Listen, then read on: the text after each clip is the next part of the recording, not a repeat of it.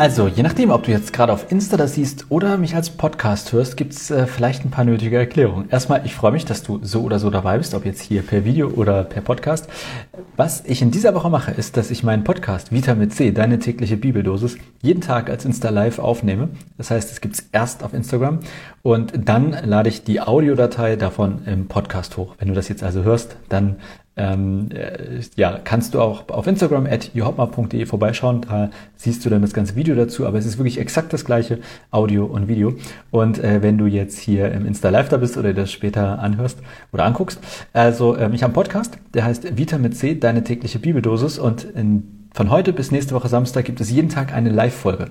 Ähm, und das bedeutet, dass ich jetzt gleich den Losungstext für heute lese und dann live ohne Vorbereitung, ohne äh, irgendwie ähm, Text vor mir oder dergleichen, ähm, die Gedanken des Tages quasi, also meine Gedanken zu dieser jeweiligen Losung noch reinhaue. So, ähm, und es geht los. Ähm, also vielleicht nochmal vorweg, Losung, was ist das eigentlich? Losungen sind wirklich ausgeloste, mehr oder weniger aus einer Auswahl, ausgeloste biblische Texte für jeden Tag. Es gibt immer einen Text aus dem Alten Testament und einen Text aus dem Neuen Testament oder ein, manchmal sind es ein Vers, können auch ein paar mehr Verse sein, manchmal sind das auch Ausschnitte. Und ähm, Genau, die lese ich jetzt mal erstmal vor. Der erste ist äh, aus Jesaja 56, Vers 1, Altes Testament, ein Prophet. Und da heißt es, so spricht der Herr, wahrt das Recht und übt Gerechtigkeit, denn mein Heil ist nahe, dass es komme und meine Gerechtigkeit, dass sie offenbart werde.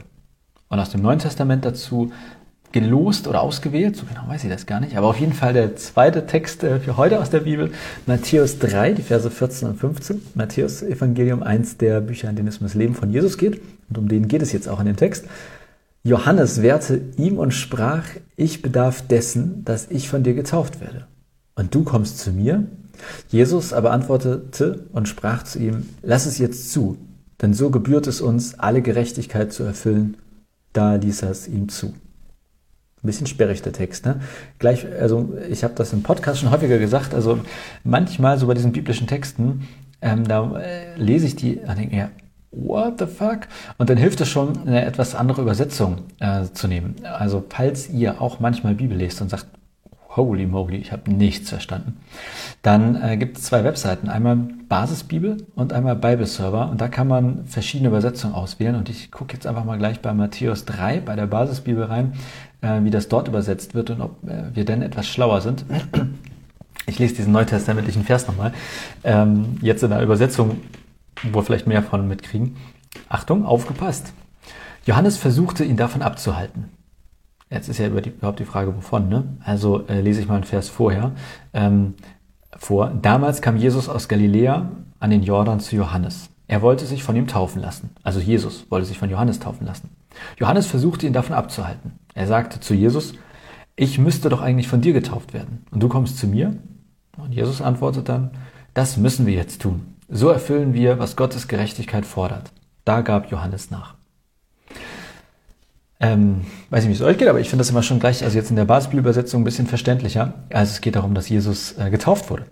Und ähm, also von wem wurde er getauft? Von Johannes. Johannes hat auch so den Beinamen quasi Johannes der Täufer. Ähm, das war ja, wenn man so auch jemand, der also vor Jesus gewirkt hat, aber auch währenddessen, haben sie ein bisschen überschnitten.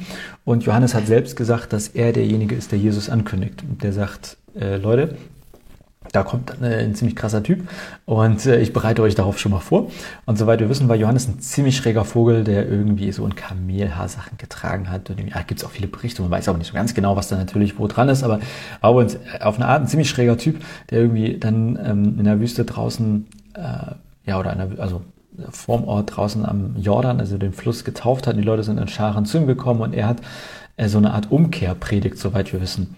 Ähm, das war so sein Motto, wenn man so will. Also, dass er gesagt hat, Leute, ändert euer Leben, kehrt um und ja, äh, ich taufe euch hier.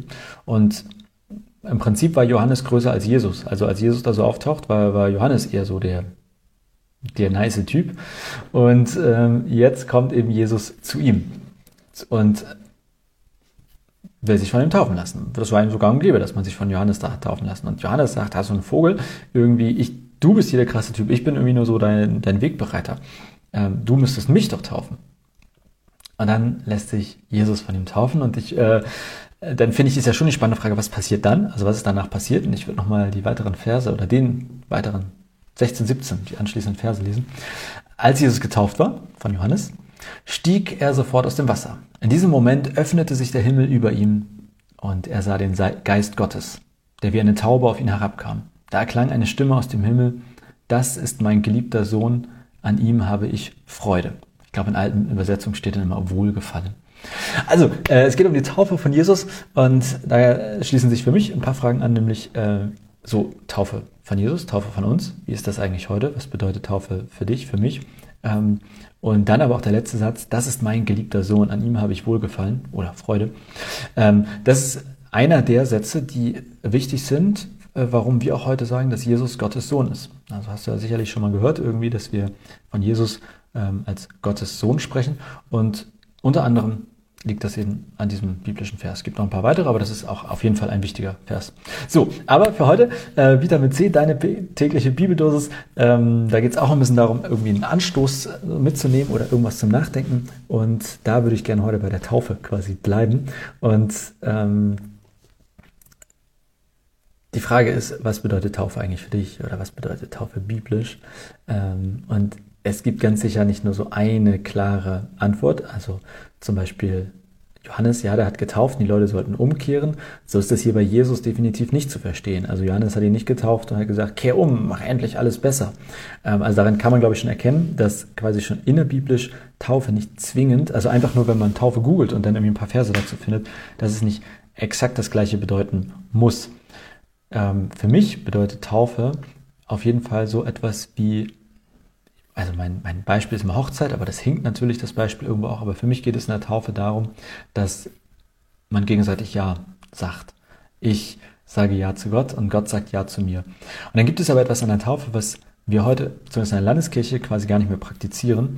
Und das ist so ein Untertauchen ins Wasser. Also bei Johannes, dem Täufer, äh, damals am Jordan, ja, ziemlich sicher können wir davon ausgehen, dass Jesus untergetaucht wurde und dass er dann wieder auf, aus dem Wasser rausgegangen ist. Also er war einmal komplett mit Wasser benetzt und das hat mindestens symbolisch so etwas Reinigendes. Also ich bin getauft und irgendwas wurde abgewaschen und jetzt bin ich quasi wie so ein, manche sagen dann wie ein neuer Mensch.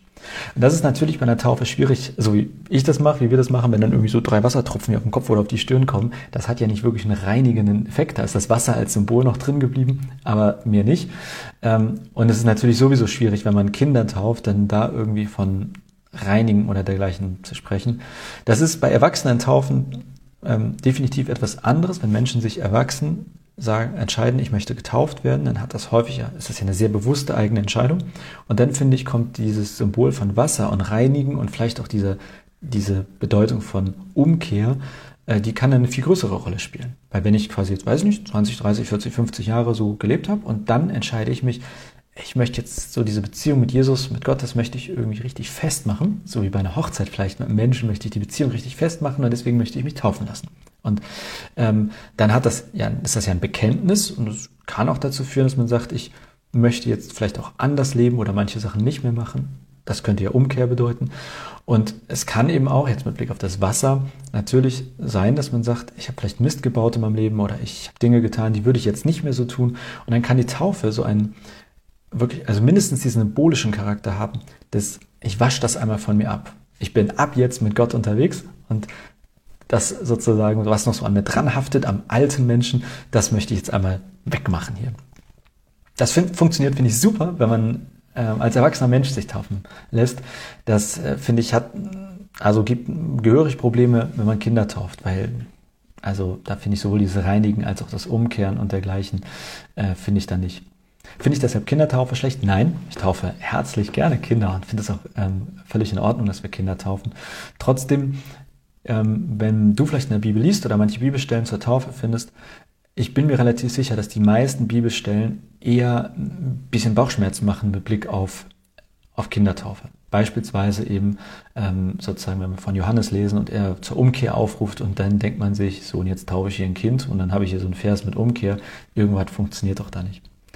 Ähm, deswegen, also wenn wir über Taufe reden, wenn ich über Taufe rede, wenn mich jemand fragt, was ist Taufe, finde ich das immer gar nicht so leicht zu sagen.